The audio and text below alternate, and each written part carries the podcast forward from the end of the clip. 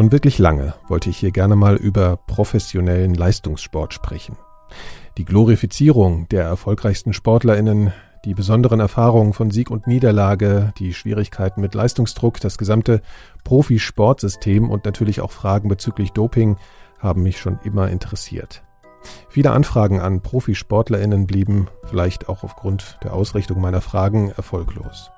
Umso mehr freut es mich, nun jemanden in den Elementarfragen begrüßen zu können, dessen Geschichte auf den ersten Blick ziemlich ungewöhnlich erscheint. Die sportlichen Erfolge meiner heutigen Gästin erstrecken sich von zwei deutschen Meistertiteln über den ersten Platz als Team bei der Europameisterschaft bis zur Olympiateilnahme in Rio de Janeiro. Noch im Juli in diesem Jahr verbesserte sie ihre persönliche Bestmarke, führte die deutsche Jahresbestenliste an und war klare Titelfavoritin für die deutschen Meisterschaften in ihrer Disziplin der 400 Meter Hürden. Doch Anfang August las man plötzlich die Meldung über ihr frei gewähltes, sofortiges Karriereende aufgrund zu hoher mentaler Belastung und daraus resultierenden Gesundheitsproblemen. Meine Anfrage nach einem Gespräch sagte sie schnell zu und ich spreche somit heute mit der Leichtathletin Jackie Baumann darüber, weshalb sie ihre einzigartige Sportkarriere vor nur wenigen Wochen trotz der Aussicht auf weitere bedeutende Erfolge beendete. Herzlich willkommen, ihr hört die Elementarfragen. Ich bin Nikolaus Seemack.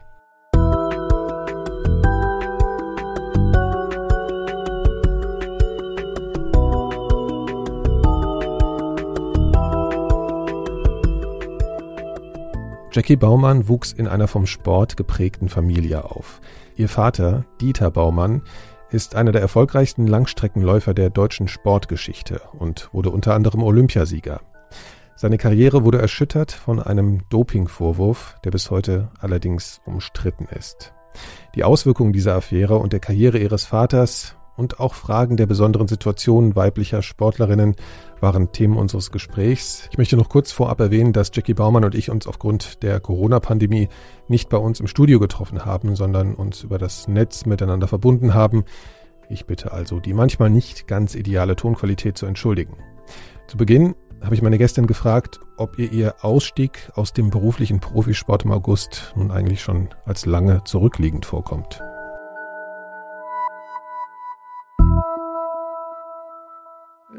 Nein, eigentlich nicht. Also ich glaube, dass die Zeit äh, in den letzten Wochen extrem schnell vergangen ist. Äh, so wie Zeit es immer an sich hat, wenn man viel zu tun hat. Und ja, ich bin ja auch nicht, es war ja auch nicht so, dass ich gesagt habe, so, ich beende jetzt meine Karriere und äh, jetzt bewege ich mich keinen Zentimeter mehr, sondern mhm. äh, eigentlich ist momentan alles irgendwie wie immer und ja, man geht auch ins Training irgendwie wie immer, nur ist es halt nicht mehr alles so ernst.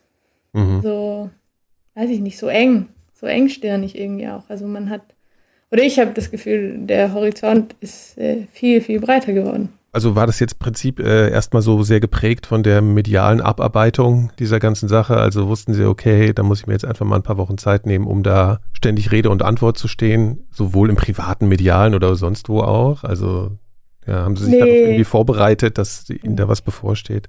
Nee, gar nicht. Also ähm, ich war eigentlich eher überrascht, dass das mediale Interesse doch so hoch war. Ich hatte eigentlich äh, mir darüber überhaupt keine Gedanken gemacht. Für mich war das so, ja, okay, ich, ich lasse jetzt die Ernsthaftigkeit einfach weg und damit hat sich das. Ich habe auch nicht viel gemacht. Also ich habe auch tatsächlich einfach ähm, zwei Artikel, einen für, für hier, für zu Hause, für die lokale Presse und einen im Spiegel gemacht. Und heute, das ist sozusagen mein, mein zweiter deutschlandweiter Auftritt, würde ich jetzt mal sagen. Einfach Mhm. Sogar weltweit. Im Internet ist ja alles oh, weltweit. weltweit. Ja, natürlich weltweit. Ja. Haben Sie eigentlich gerade Lust, sich noch daran zu erinnern? Denken Sie gerade noch an diese Zeit zurück, an Ihre gesamte Zeit als Leistungssportlerin? Oder ist das jetzt auch wirklich für Sie so ein Punkt, wo Sie sagen, jetzt möchte ich darüber erstmal überhaupt nicht mehr nachdenken? Nee, man, man denkt natürlich darüber nach. Ich bin in einem Umfeld, ähm, in einem Trainingsumfeld, wo natürlich über Wettkämpfe gesprochen wird und man so lange da drin war, dass man auch mitdiskutieren kann. Also es ist ja nicht so, als ob man dann sagt, so, okay, jetzt mache ich die Tür zu und am besten mache ich sie nie wieder auf, sondern ich weiß nicht, das ist ja eine gewisse Form von Austausch. Und ich habe auch nie gesagt, dass ich mich komplett aus dem Sport zurückziehe. Also ich weiß nicht, in welcher Rolle ich diesem Sport treu bleiben kann, aber momentan ist es schon auch noch so, dass ich wie ein Athlet denke und ich weiß nicht, wann das aufhört. Ich weiß nicht, ob es je aufhört, aber ich glaube, dass ja, dass man da nicht einfach ausschalten kann. Also Gewohnheiten, die man sich 15 Jahre antrainiert hat, pff, das ist schwierig zu sagen, so ich höre mhm. auf und dann ist einfach Schluss. Ähm, aber es ist auch okay, also solange ich mich mit dem, was ich mache, wohlfühle, ähm, solange ist das für mich in Ordnung und solange muss ich mich da auch von niemandem rechtfertigen, ob das jetzt richtig aufgehört ist oder nur halb aufgehört. Ja, ich wollte gerade sagen, vielleicht ist das für Sie gar nicht so ein krasser Bruch, wie das jetzt äh, vielleicht als Zuschauer oder als, als Konsument von Sport in den Medien oder so wahrgenommen wird. Ich meine, für Sie ist es ja einfach nur eine Entschluss eigentlich doch an bestimmten Wettkämpfen nicht mehr teilzunehmen, oder? Ist das nicht, ist das nicht was ja, genau. anderes als diese, diese Überschrift beendet ihre Sportlerkarriere? Klingt ja immer so absolut, ja. ja das ist ja eigentlich. Ja. Mhm. Also es ist auch einfach, ähm, ich glaube, was mir aufgefallen ist, dass ich den Sport vom Wettkampfsport trennen kann mhm. und dass man auch Wettkampfsport differenziert betrachten kann. Also, wie gesagt, ich trainiere momentan und ich habe ähm, Spaß mit den Leuten, mit denen ich trainiere. Und es gibt in der Leichtathletik so was Nettes, das nennt sich Staffel. Mhm. Ähm, und wer sagt mir denn nicht, dass wenn mein Verein sagt, oh, uns fehlt jemand, dass ich dann nicht sage, ja, mache ich. Irgendwie auf irgendeinem Spaßwettkampf. Laufe ich, macht mir nichts. Mhm. Ähm, momentan ist es so, dass ich die Wettkämpfe für mich selber nicht brauche. Ich würde das für andere machen ich brauche sie nicht mehr, um mir selber irgendwie zu beweisen, was ich kann. Das habe ich mir jetzt irgendwie im Sommer doch noch einmal, zweimal bewiesen. Und das ist okay. Und es gibt diesen Clan Cut nicht. Mhm. Also den gibt es auch für mich nicht. Ähm, an meinem Trainingsalltag hat sich insofern wenig verändert, nur dass ich halt nicht zweimal am Tag trainiere und mhm. nebenher noch Physio und sonst irgendwas mache, sondern halt nur noch einmal am Tag. Aber ich, ich trainiere ganz normal in einer Gruppe halt nur nicht mehr mit, mit dem Ziel, irgendwie zu den Olympischen Spielen zu fahren. Ja.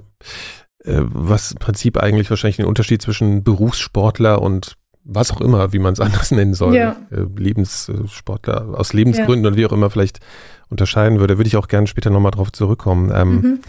Es gibt jetzt, also das wurde kolportiert, ich habe natürlich über sie gelesen und äh, ihre Paradedisziplin war ja die 400 Meter Hürden und stimmt das, das äh, klang für mich ein bisschen wie so eine Filmgeschichte, dass sie wirklich am Tag nach ihrem, ihrer Mitteilung, dass sie aufhören, ihre schnellste Zeit gelaufen sind? Am Tag, bevor es in den Medien kam, ja. Aber am Tag, nachdem ich die Entscheidung gefällt habe, ja. Mhm.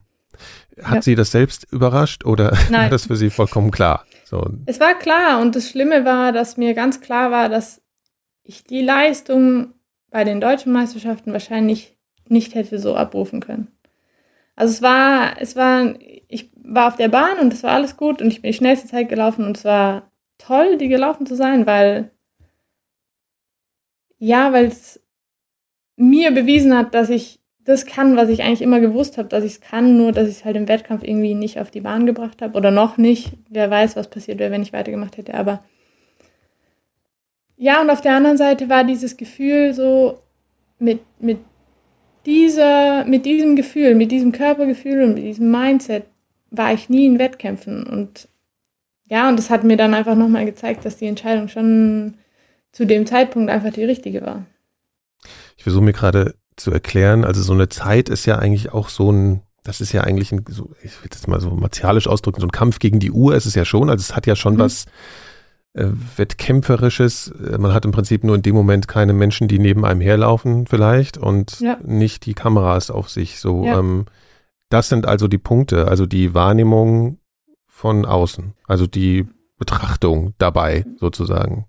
Wahrscheinlich schon. Also ich würde mich auch selbst als sehr kompetitiv beschreiben, mhm. wenn man mich fragen würde. Mhm. Ähm, zeigt sich Öfteren, wenn ich äh, Gesellschaftsspiele spiele. ja. Oder an der Uni irgendwelche Spielchen, wo man Nikolaus gewinnen kann, zum Beispiel mhm. an Weihnachten. Ja, es ist der beste Preis. Es ist der beste Preis, den man mir anbieten kann. nee, aber also ähm, ich bin schon kompetitiv. Also wenn man mir eine Challenge stellt, dann ist es nicht so für mich, dass ich das cool finde, wenn ich die nicht schaffe oder wenn ich nicht gewinne. Also das ist Ähm, ich glaube nicht, dass das das Problem war. Ich glaube, dass, ja, dass einfach über die Jahre viele Sachen irgendwie nicht so richtig so gelaufen sind, wie ich mir das vorgestellt habe.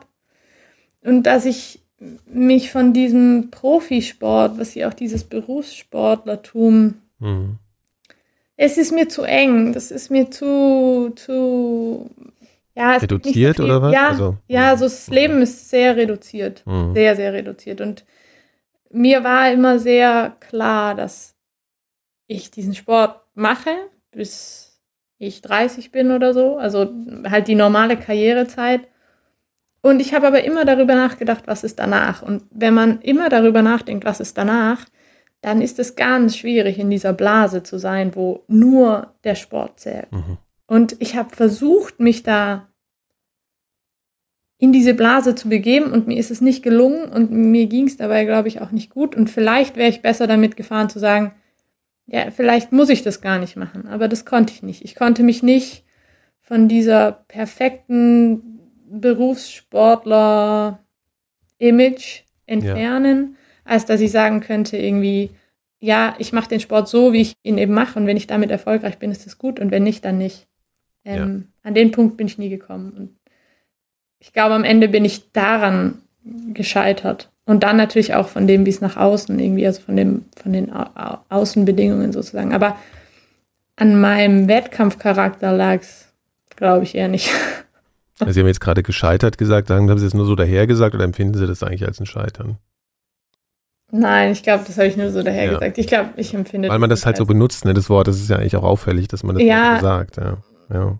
Nein, ich, ich glaube tatsächlich, manchmal wünsche ich mir, dass es anders gewesen wäre, dass ich einen anderen Mindset damit gefunden habe. Vielleicht finde ich ihn in den nächsten zwei Jahren und sage, okay, pff, weiß nicht, jetzt weiß ich, wie es funktioniert. Mhm. Hol ähm, nochmal die ganzen ich, Rekorde nochmal nach, die noch vor Ich weiß nicht, ja, ich weiß nicht, ob ich dann noch Lust drauf habe, wenn ja. ich ehrlich bin, aber vielleicht äh, schaffe ich es dann zum Beispiel, jetzt nur als hypothetisches Beispiel, als Trainer dann eine Rolle zu finden in der Leichtathletik, wo ich ähm, ja meine Erfahrungen mitgeben kann an andere Athleten als Sie gerade gesagt haben, also Sie haben das irgendwie so beschrieben, dass da kommt ja natürlich immer was danach, nach dieser Karriere. Ist ja klar, mhm. das ist ja irgendwie bei allen Leistungssportlern so. Und mhm. ist dieses, sich dann in der Blase allein aufzuhalten, hat das was von Realitätsverdrängung eigentlich? Also hat man dauernd das Gefühl, dass man sich bestimmten Dingen nicht auseinandersetzen muss, die aber irgendwie doch eine Rolle spielen? Weil, also in Ihrem Fach wird, glaube ich, nicht so viel Geld verdient, dass man für immer sorgenfrei ist. Also das, ich weiß das jetzt nicht so genau. Ich bin auch kein Sportreporter oder Journalist. Deswegen bin ich da nicht so drin. Aber zum Beispiel ein mhm. Fußballspieler in der ersten Bundesliga, der, der kann sich im Zweifel auch sagen, na gut, dann liege ich halt einfach mal ein paar Jahre rum oder so danach. Ja? Mhm. Aber das andere äh, drängt sich das auch da in der Hinsicht in den Vordergrund, dass man denkt, okay, als intelligenter, äh, reflektierter Mensch ist das irgendwie auch merkwürdig, so diese, diese Normalität auszublenden, denen viele Leute ausgesetzt sind. Ich, ich weiß nicht, ob das äh, Persönlichkeitseigenschaft ist. Ich kenne viele Athleten, denen das überhaupt nicht schwerfällt. Mhm. Ich weiß nicht, ob man das Realitätsverdrängung nennen kann. Ich, für die ist es die Realität. Ich weiß nicht. Die leben einfach komplett im Moment und am besten denkt man nicht über nächstes Jahr nach. Mhm. Mir persönlich fällt es sehr schwer. Mhm. Also mir fällt es schwer, auch persönlich.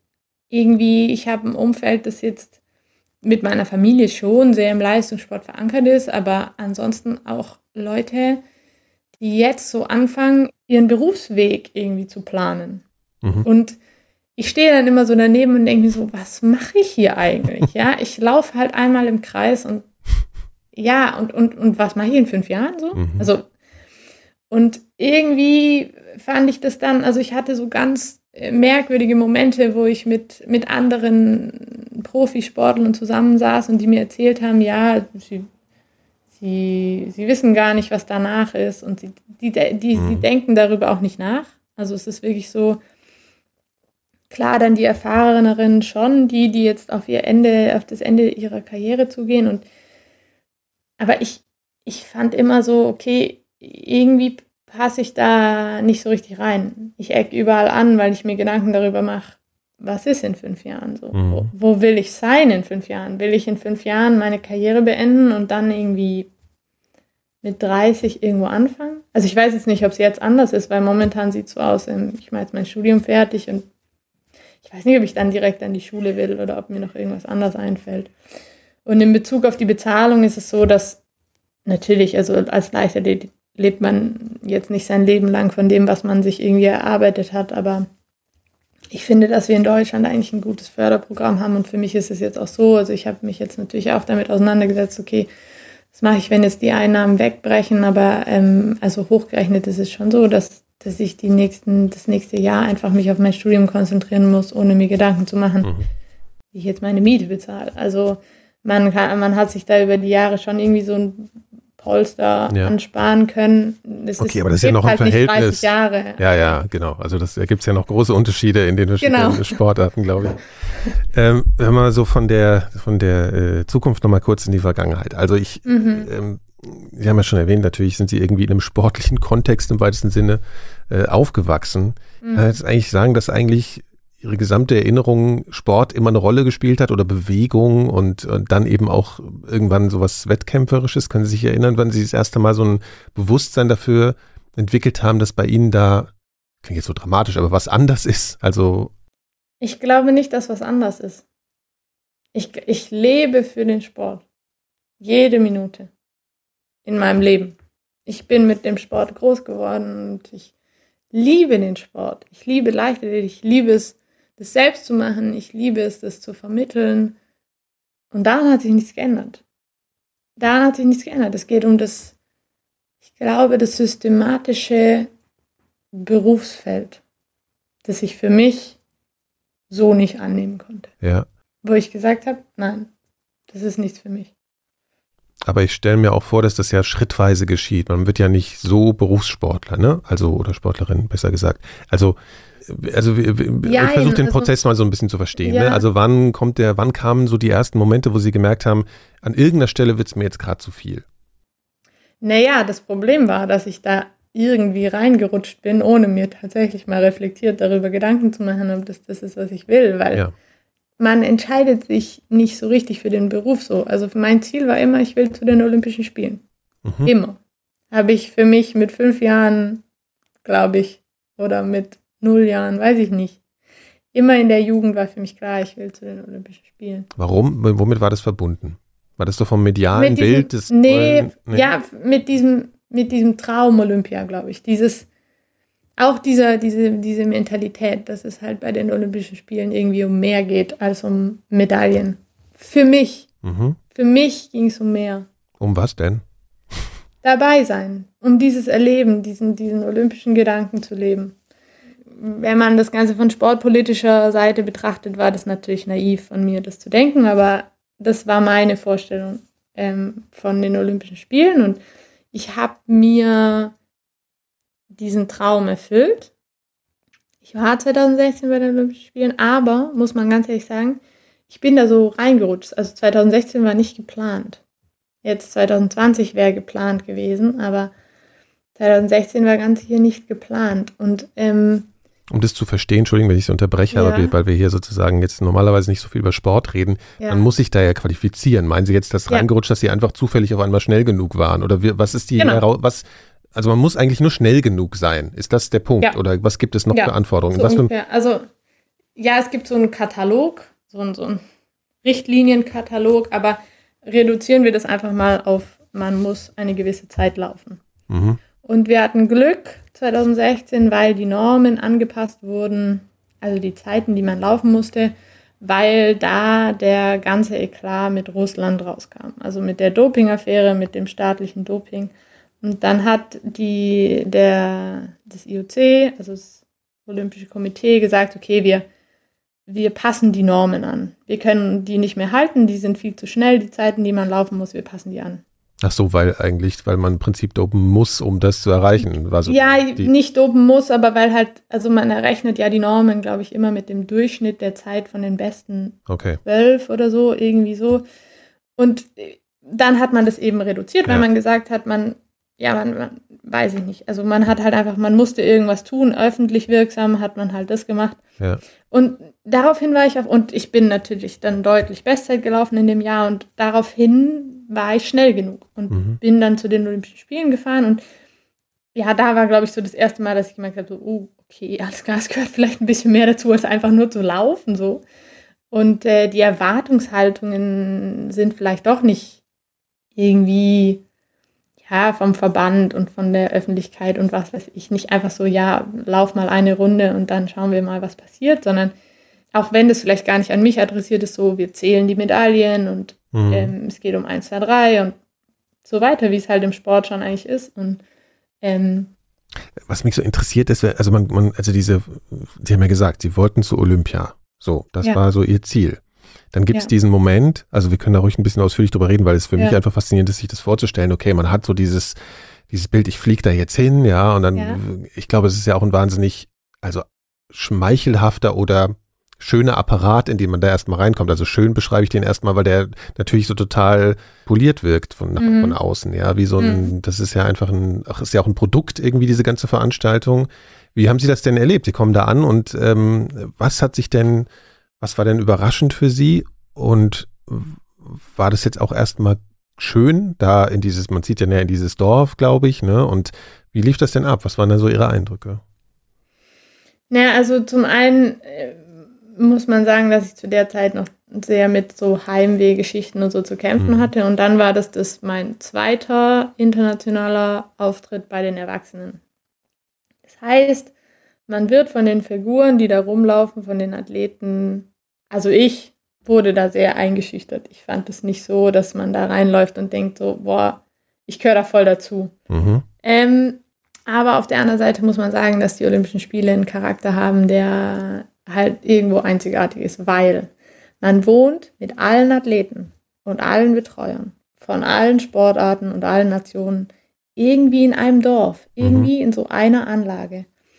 Und da gibt es dann Tennisfelder und, und was weiß ich nicht alles. Und es ist es ist einfach was Besonderes. Also ich habe das als was Besonderes wahrgenommen und jetzt so im Nachhinein immer mehr, muss ich sagen, das war mit der schönste internationale Wettkampf, den, den ich mir vorstellen konnte. Also man läuft da dann rum, man trifft alle möglichen Leute, man und es gibt einfach dieses Jahr dieses Team Deutschland. Es gibt nicht nur die Leichtathleten, sondern man trifft auch ganz viele Sportler aus anderen Sportarten und es ist schon was, was man sonst so nicht hat. Mhm was halt einfach sonst so fehlt.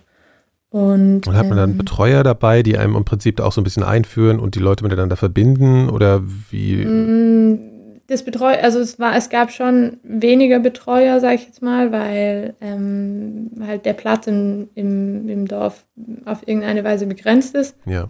Man hat es oft mit fremden Betreuern zu tun, also man also fremd, fremd jetzt nicht, man kennt die schon alle, aber man kennt sie jetzt nicht näher, natürlich. Also wenn das jetzt, also mein Bundestrainer war zum Beispiel damals nicht dabei mhm. und ich wurde dann von einem anderen Bundestrainer betreut, aber ja, also insgesamt ist es natürlich nicht so, wie wenn man jetzt mit seinem Heimtrainer irgendwo hinfährt. Ähm, natürlich muss man sehr viel mehr unter Eigenregie irgendwie lösen. Mhm. Ja, und ansonsten ist es ein sehr idiotensicherer Prozess. Also man kommt da am Flughafen an, dann gibt es da eine extra Line für die Athleten und Betreuer von den Olympischen Spielen. Dann ähm, machst du da Einreise, Akkreditierungsverfahren und alles Mögliche. Und dann setzt du dich in den Bus und dann wirst du ins Dorf gefahren. Und da gibt es dann wie so einen Busbahnhof und von dort kommt man überall hin, wo man hin will. Mhm. Also im Prinzip kann man sich das vorstellen, wie wenn man in jeder Stadt in Deutschland an den Bahnhof geht und da gibt es so Bussteige und da steht halt dann dran, okay, der fährt nach XY und im Dorf war es halt dann so, okay, der fährt zur Volleyballarena an die Copacabana und der fährt ins mhm. Maracanã-Stadion und so. Und dann steigt man in den Bus ein, in den man rein will. Ähm, konnte man dann auch zum Beispiel nach den Wettkämpfen sehr einfach die Stadt erreichen, weil man konnte sich ja in die Athletenbusse setzen. Mhm. Ja. Dieser Wettkampf, den Sie da erlebt haben, war, war, das für Sie dann auch ein, Sie haben das, glaube ich, mal so beschrieben, dass, das, dass es da eigentlich angefangen hat, ne? dass das so Ihr Traum war und dort hat sich auf einmal was getan, wo Sie gedacht haben, das ist ja irgendwie vielleicht, jetzt erfüllt sich gar nicht so das, was ich mir vielleicht erhofft habe oder so? Ich, ja, also ich, ja, ja, wahrscheinlich schon, aber ich, finde das ganz schwierig, da einen Startpunkt aufzumachen. Mm. Also ich, ähm, ich will eigentlich auch nicht die Olympischen Spiele dafür jetzt irgendwie verantwortlich machen, weil dafür waren sie viel zu schön und zu wichtig für mich irgendwie persönlich, als dass ich jetzt sagen würde, so. Es fing halt irgendwann an, dass man gemerkt hat, okay, es ist nicht einfach, also oder für mich, für mich in der Wahrnehmung war es halt irgendwann, also ich habe jetzt im Umfeld auch ein anderes Beispiel, der für sich ganz klar sagt, ich kann das trotzdem einfach nur laufen. Für mich war das irgendwie nicht mehr nur laufen. Für mich gehörte da irgendwie viel mehr dazu und viel mehr, was mir irgendwie nicht so gefallen hat. Und nicht so einfach viel. Und dann ich meine, bei Olympia ist man natürlich auch mit einem großen Live-Publikum so konfrontiert. Ähm, mhm. Die ersten Berührungen überhaupt mit Publikum, hat sich da was für Sie verändert? Also mit jetzt live wirklich? Nein, also nein. Ich meine natürlich, je größer das wird, umso, umso größer ist die Anspannung. Aber auch bei den deutschen Meisterschaften sitzen 20.000 mhm. Zuschauer im Stadion. Also es ist ja nicht so, dass man da kein Live-Publikum hat. Sie beschreiben das ja als einen Prozess. So, das, äh, ja. äh, so. Einerseits äh, beschreiben Sie das, glaube ich, irgendwie mit körperlichen Symptomen. Andererseits sagen Sie, glaube ich, beziehen Sie sich aber immer eigentlich sehr auf die mentalen Probleme, die damit mhm. zusammenhängen. Also, was haben Sie denn zuerst gespürt? Haben Sie das erst so als, haben Sie sich erst immer übergeben oder sowas? Oder haben Sie irgendwie gemerkt, Sie haben einfach wirklich Angst? Also, oder kam das so gleichzeitig oder so? Also, weil man die Frage ist, woher kommt, haben Sie gleich gewusst, was eigentlich los ist überhaupt mit Nein. Uh -uh. Mhm. Im Leben nicht. Ich glaube tatsächlich erst, dass ich merke, dass ich jetzt, also im Nachhinein, ganz viele Dinge merke, wo ich sagen muss, ja, könnte damit zusammenhängen, könnte auch nicht damit zusammenhängen, weiß ich nicht. Aber wie gesagt, das, was ich am Anfang angesprochen habe, das mit diesem Horizont. Also, dass ich nicht mehr blind bin für alles, was neben mir herläuft. Also für mich persönlich, ich, es gibt sicherlich Menschen, die das toll finden, aber ja. für mich persönlich jetzt so, wenn ich drüber nachdenke, sehr unangenehm sein muss, mit mir zu tun gehabt zu haben. Also, ähm, weil wenn jemand nur einen Punkt am Horizont sieht, ja, da, da gibt es auch nicht viel irgendwie im Leben, was einen dann, was einem Freude bereiten kann, wenn man sich nur darauf fokussiert. Und mhm. das ist mir erst jetzt im Nachhinein aufgefallen. Und dass das vielleicht zu meiner Unzufriedenheit beigetragen hat, ja, kann ich mir gut vorstellen, weil ich eigentlich ein Mensch bin, der sehr viele Sachen gleichzeitig machen will und auch macht. Mhm. Also, wenn ich mich klonen könnte, dann hätte ich sicherlich schon eine kleine Armee um mich rum.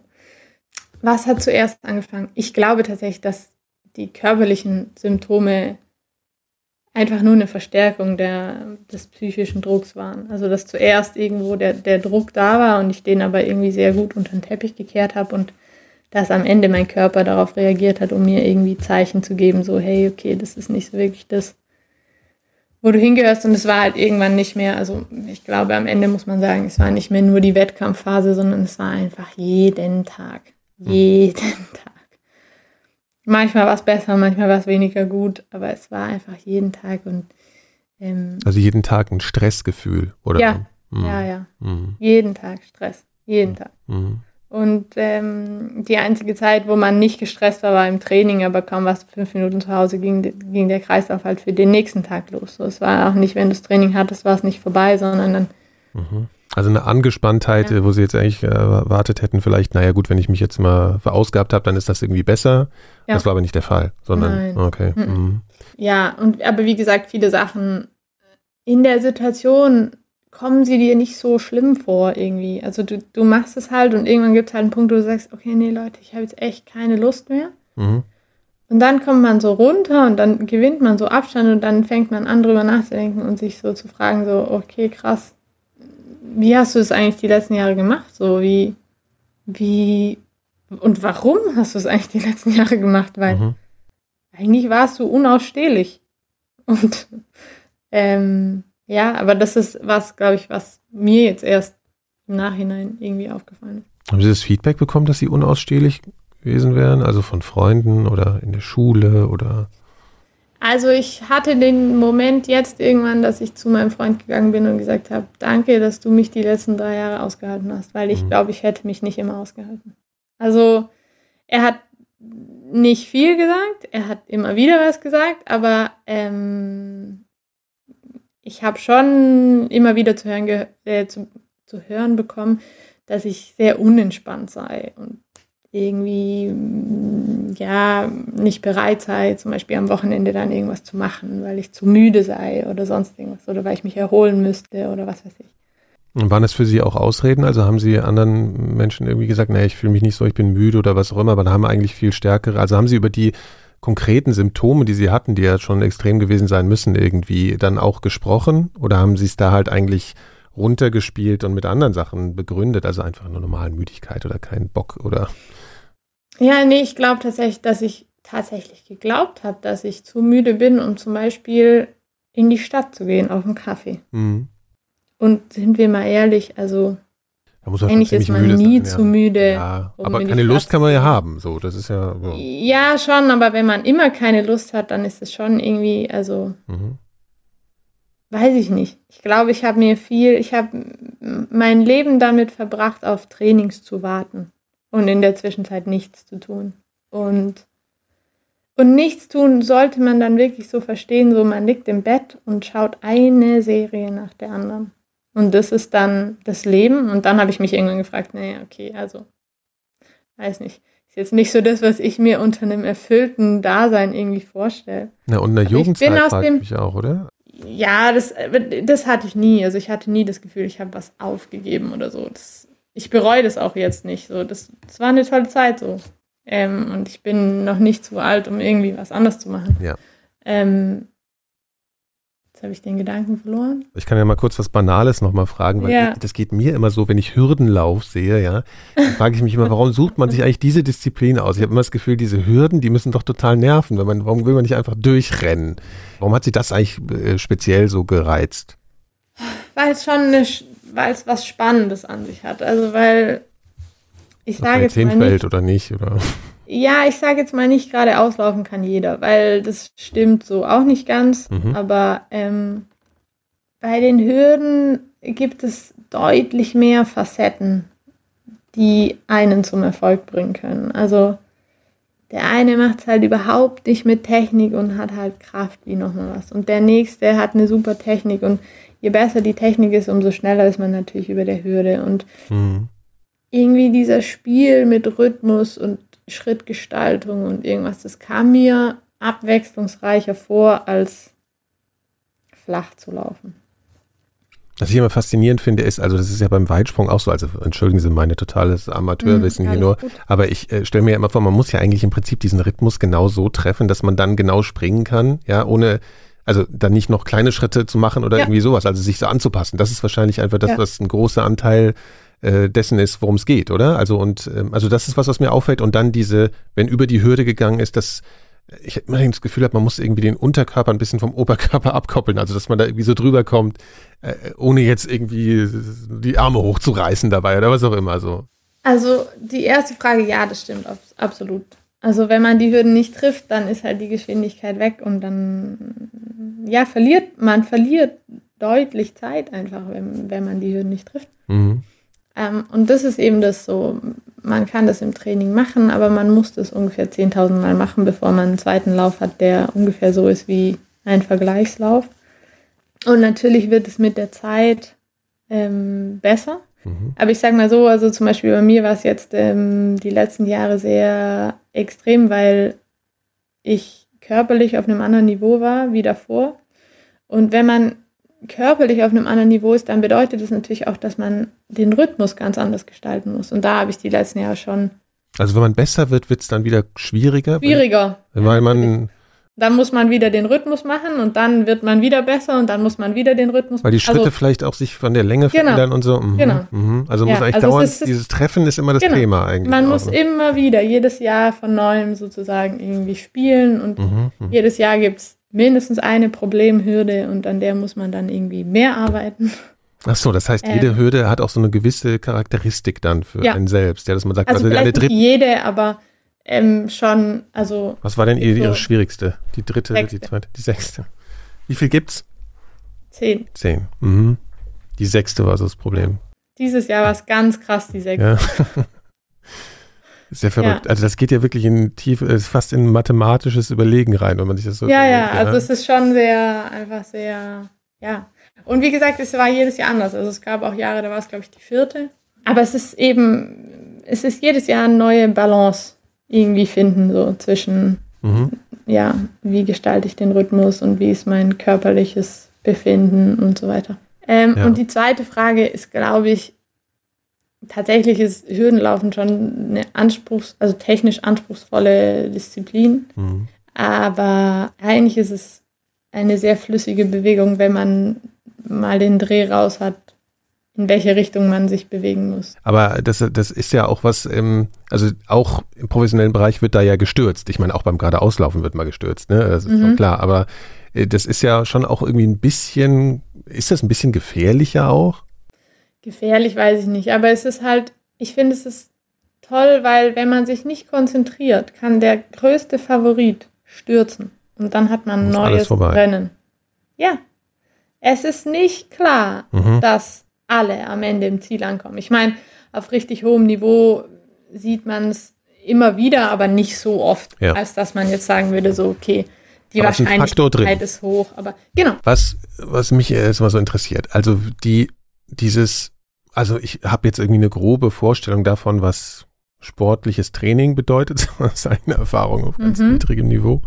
Aber mhm. ähm, was, was, also ich empfinde, das, das muss ja, ist ja wahnsinnig heutzutage durchoptimiert irgendwie. Was ja. würden Sie denn als, als einen Punkt ansehen, den Sie als problematisch ansehen? Also ich habe vorhin so eine, so eine Notiz gemacht, wo ich sowas von Tunen, ja, also des eigenen Körpers mhm. irgendwie so ähm, vorstelle. Ich spiele jetzt noch gar nicht so auf Doping an oder so, sondern eher sowas, als was sie sagen, okay, da wird irgendwie, äh, wird irgendwie so auf eine Art und Weise besessen oder halt auch nicht mehr gesund. Mhm. Also es ist ja auch nicht ja. so, dass Leistungssport immer gesund ist. Ja, es gibt ja auch Folgeschäden. Ich weiß nicht, wie es jetzt beim Hürdenlauf so ist, aber bei manchen ist es ja so.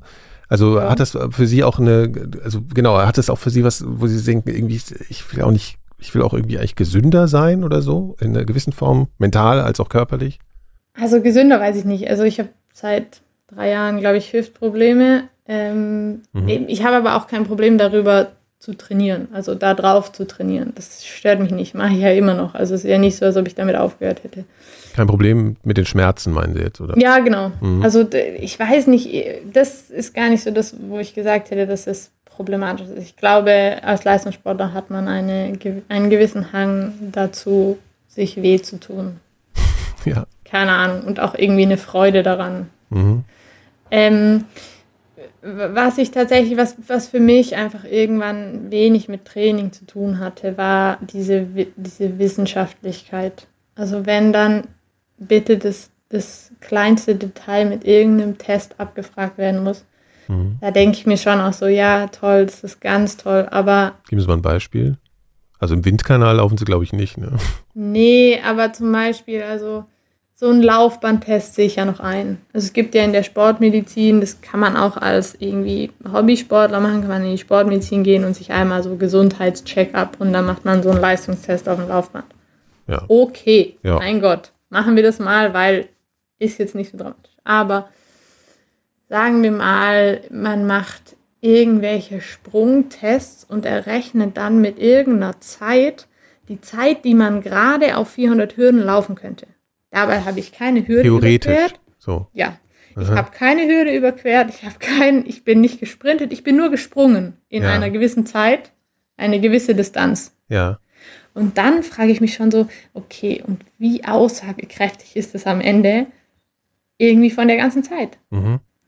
Aber wird Ihnen dann mitgeteilt, ey, so eigentlich können Sie ja, du könntest die und die Zeit laufen Machst du aber nicht, also ist noch, ein, ist noch Luft nach oben, weil dieser Test hat es ergeben oder was? Das ja. weiß ich nicht. Ich muss sagen, ich habe, ist es zum Beispiel auch das, was ich bei diesen Tests immer ein bisschen schwierig finde. Man macht irgendeinen Test und dann erfährt man als Athlet oftmals das Ergebnis gar nicht. Wo ich mir so denke, ja, okay, toll, herzlichen Glückwunsch. Warum habe ich jetzt den Test gemacht?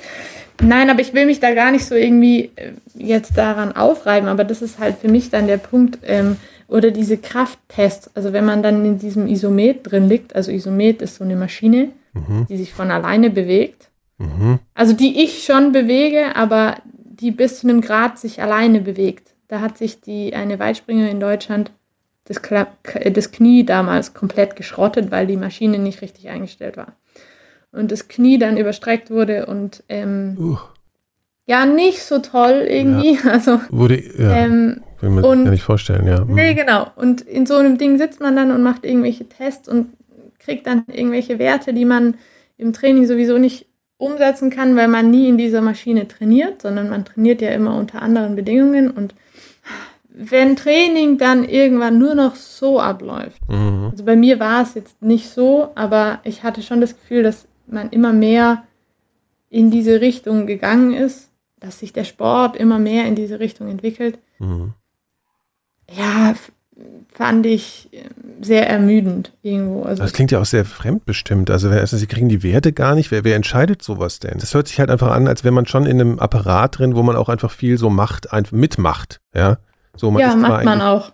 Und dabei geht es eigentlich um den eigenen Körper. Ja. Mhm. Also man ist halt in so einem Verbandsschema und die haben halt diese vorgegebenen Tests und die macht man halt dann und ähm, aber es ist ja ein allgemeiner Trend, also das hat jetzt mit dem DLV gar nichts zu tun, sondern ich glaube, das ist insgesamt ein Trend, der ja. sich in, im Sport irgendwie bemerkt. Optimierung. Alles, hm. Ja, so eine wissenschaftliche Optimierung und das war für mich dann irgendwann nicht mehr so. Also viele Sachen waren sowieso nicht praxisrelevant. Mhm. Natürlich gibt es dann immer eine Vergleichbarkeit, wenn man das über mehrere Jahre macht für sich selber, aber das kann ich auch, wenn ich immer die gleichen Tempoläufe mache und die dann vergleiche, dann habe ich genau den gleichen. Mhm. Ist halt nicht standardisiert. Einmal regnet es, einmal scheint die Sonne, aber ich kann trotzdem, also ich, ich meine, ich kann es trotzdem vergleichen. Ja. Aber In die Maschine müssen sie wahrscheinlich nie mehr, hoffe ich. Ich werde sie, glaube ich, nicht mehr betreten. Nee.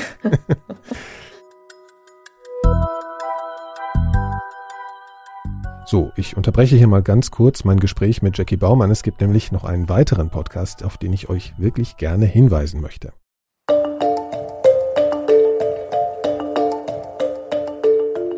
Hallo, ich bin Nikolaus Seemack und zusammen mit meinen Kolleginnen Laura Salm-Reiferscheid und Kai Kupferschmidt mache ich den Podcast Pandemia, die Welt, die Viren und wir. Wir sprechen über Infektionskrankheiten und darüber, wie sie sich in den verschiedenen Ländern abspielen und uns alle beeinflussen. Wir erzählen von den Schicksalen von Erkrankten und von engagierten Forscherinnen und gesellschaftlichen Auswirkungen. In der aktuellen Folge sprechen wir über die erste von Menschen ausgerotteten Seuche, die Pocken. Und wir erzählen die Geschichte von Janet Parker, die sich auf tragische Weise in Birmingham, England, als letzter Mensch mit dem Virus infizierte. Also es war auf jeden Fall eine Krankheit, die halt Millionen Menschen betroffen hat und weil sie sehr tödlich ist, eben dann auch Millionen Menschenleben gekostet hat. He could see that this looked very much like smallpox.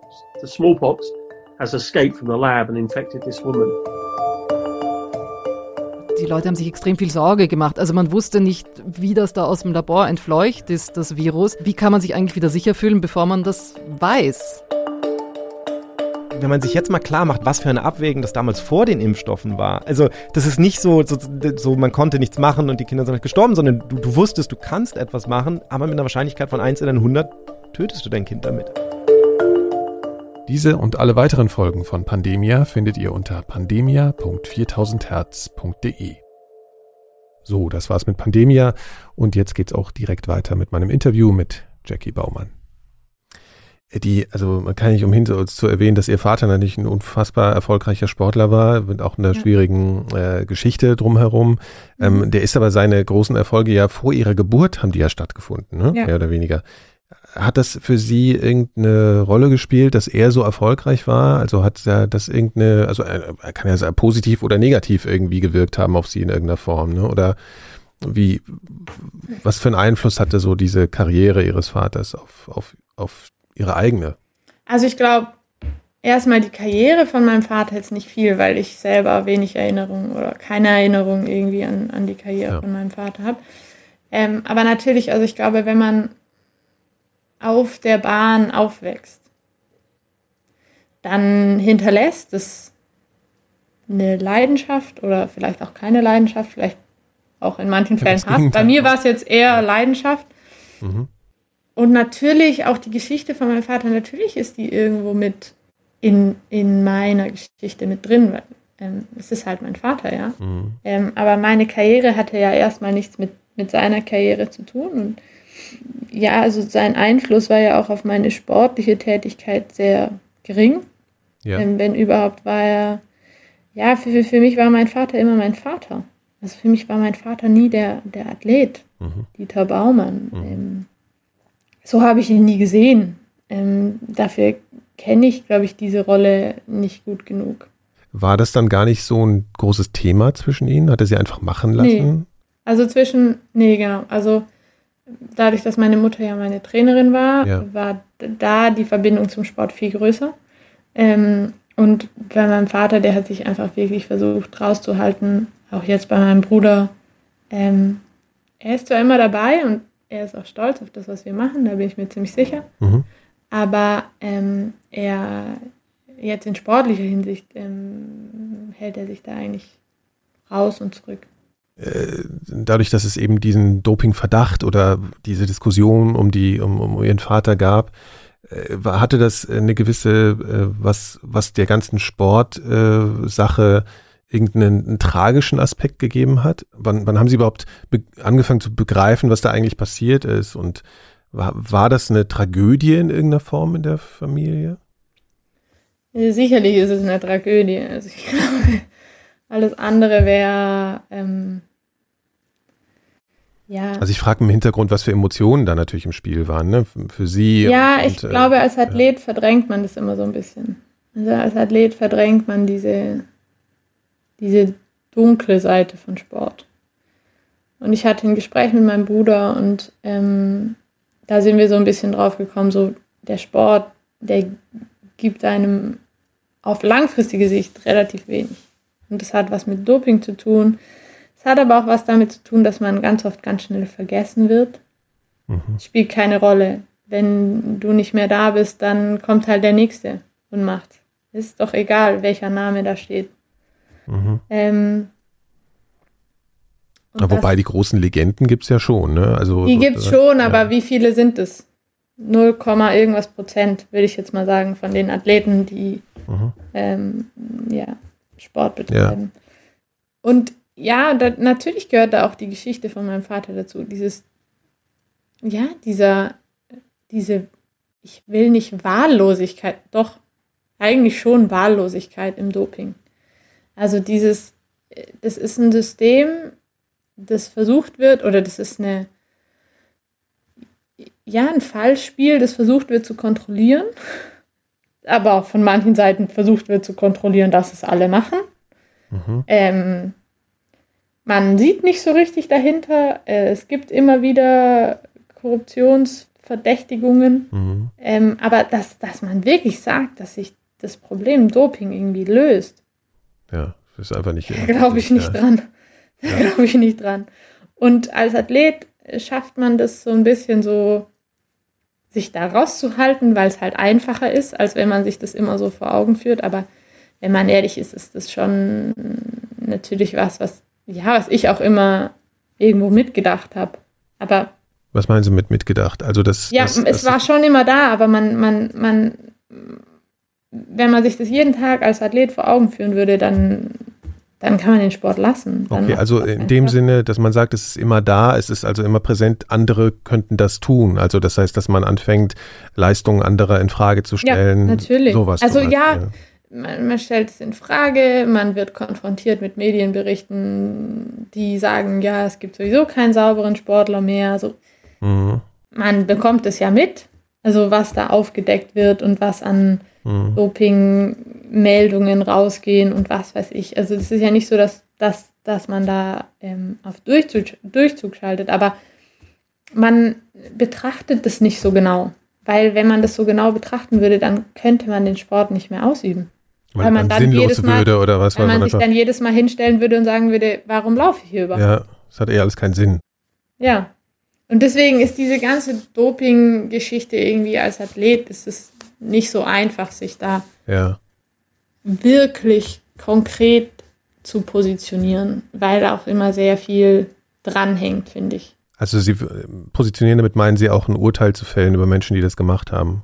Und das nicht. Wenn ich, wenn ich weiß, dass sie es gemacht haben, dann kann ich das natürlich verurteilen. Aber die Frage ist ja immer, wie, wie, durch, wie durchzogen ist denn eigentlich der Sport? So, und, und dazu ist es nicht einfach, sich zu positionieren, finde ich. Weil die Frage für mich jetzt ist, wenn, wenn man sagt, okay, es gibt diesen Riesendruck einfach, ja, unter dem ja mhm. auch Sie gelitten haben und, ähm, und dann würde ich oder aus meiner Sicht sehe ich das irgendwie als was an, was ich vielleicht, wenn ich selbst Sportler wäre und wäre dieser Versuchung erlegen zu dopen, ähm, irgendwie auch als eine Niederlage ansehen würde von mir selbst, ja, oder vielleicht als was oder eigentlich ein Zugeständnis daran, dass ich mit dem, dass ich ohne diese vermeintliche Hilfe ähm, mit der Sache, Situation nicht klarkomme. Das heißt, die Frage ist, inwiefern können, kann man Konkurrenten oder so, äh, die, die dopen, auch irgendwie als ein Opfer dieser, dieser, dieses ganzen Systems ansehen? Uh. Ich glaube tatsächlich, ja. dass die Hemmschwelle ab einem gewissen Niveau eher kleiner wird. Weil man sich immer fragt, was passiert denn, wenn ich das nehmen würde? Mhm. Würde ich dann nicht einfach noch besser werden? Ja. Und man will ja immer noch besser werden. Ja. Ähm, und man muss sich einfach da als Athlet, glaube ich, ganz klar positionieren und sagen, nein, ich mache das nicht. Wenn mein Körper das nicht macht, dann macht er das nicht mehr. Und dann geht es halt nicht. Mhm. Und an dieser Position muss man sich festhalten. das ist ein Grundprinzip. Position, genau, das, ist, das muss man irgendwie, mhm. genau, das mhm. muss man in sich komplett verfestigen. Aber ich glaube, dass wenn man mit dem Gedanken spielt, dass man ganz schnell auf Leute trifft, die da ein offenes Ohr für haben. Ja. Und die dann auch sagen, ja, natürlich, also ich will besser werden, so, was muss ich machen? Mhm. Ähm, haben Sie das in Ihrem Umfeld mal erlebt? Sind Sie selbst schon mal in die Situation nein. gekommen, dass Sie irgendwie nein. das Gefühl haben, Ihnen wird jetzt gerade suggeriert, hier, wenn du und so? Nee. Nein, nein, nein, mhm. nein. Aber vielleicht, weil ich auch einfach zu rigoros dagegen irgendwie eingestellt war. Aber ich, ich will da auch niemandem aus meinem Umfeld irgendwas unterstellen, weil ich, weil ich, ja, also möchte ich nicht. Ja. Und ich, ich möchte insgesamt keinem Sportler, der nicht positiv getestet wurde, irgendwas unterstellen. Das ist der Punkt so. Ja. Und ähm, ja, deswegen, ich, ich finde diese Diskussion immer, auch wie sie in den Medien geführt wird, immer ein bisschen gewagt. Äh, insgesamt diese Doping-Diskussion, weil ich halt sage, so, wenn es keinen Beweis gibt, dann brauchen wir darüber nicht diskutieren, dann mhm, mh. gibt es keinen Beweis dafür. Aber natürlich ist es vielleicht auch eine, eine Naivität, aber ich muss mich ja an, also ich muss ja, irgendwo muss ich ja für mich was festlegen, woran ich mhm wen ich verurteile und wen nicht, weil wenn ich sage, ich verurteile jeden, der gut läuft, dann kann ich, kann ich alle meine Freunde irgendwie verurteilen und das will ich nicht. Ja. Auf der anderen Seite ist es, glaube ich, so, ich glaube, das ist schon wahrscheinlich eine interne Sicht der Dinge. Ich würde denken, zum Beispiel gerade wenn man die Tour de France sieht oder so, dass man dann irgendwann mal denkt, so, ich habe irgendwie auch gar keine Lust mehr, mir das anzugucken, weil das ist irgendwie so absurd. Das hat ja so Ausmaße gehabt, wo ich dachte, ja, okay, komm, also dann ja. gebt es halt alle zu, ihr macht es einfach alle und dann, wer hat ja. die besten Mittel so, ne? Also das ist ja, das ist ja auch schon fast ein Wettkampf dann irgendwie. Also, dass man sozusagen als Zuschauer da irgendwie so die Perspektive drauf hat, ähm, in den unterschiedlichen Sportarten ist es ja auch wahnsinnig merkwürdig, dass das irgendwie so ganz revolutionär seit ein, zwei Jahren im Fußball dann doch mal in Erwägung gezogen wird, dass das ja auch vielleicht passieren könnte. Und bei der Tour ist auch vollkommen klar, also dieses Diskrepanz finde ich auch so ein bisschen ja. merkwürdig.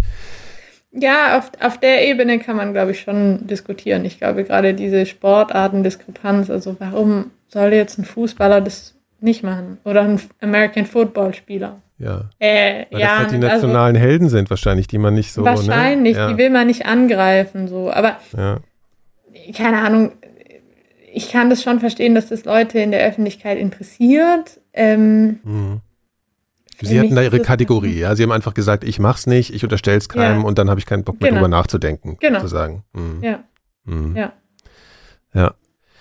Ich wollte nochmal auf diese Aufmerksamkeit der Medien äh, so mhm. rauskommen. Ich finde das ja, also wenn man eine Sportler oder Leichtathleten irgendwie äh, dann irgendwie auf YouTube eingibt und sieht dann diese ganzen Wettkampfsituationen und was auch immer, mhm. ähm, da sind mir zwei Sachen aufgefallen. Ähm, Sie haben ja auch mal erzählt, dass Sie sich eigentlich nach nach Wettkämpfen nicht so richtig freuen konnten. Mhm. Es gibt aber ganz schön viele Jubelvideos von ihnen. das ist mir mhm. aufgefallen. Hat das was mit der Erleichterung, dass es vorbei ist, zu tun? Oder würden Sie sagen, warum ist diese Diskrepanz eigentlich da? Weil Sie natürlich irgendwie da schon wirken, als hätten Sie jetzt irgendwie Freude an der Nummer. Ja, das muss man auf dieses Jahr beziehen.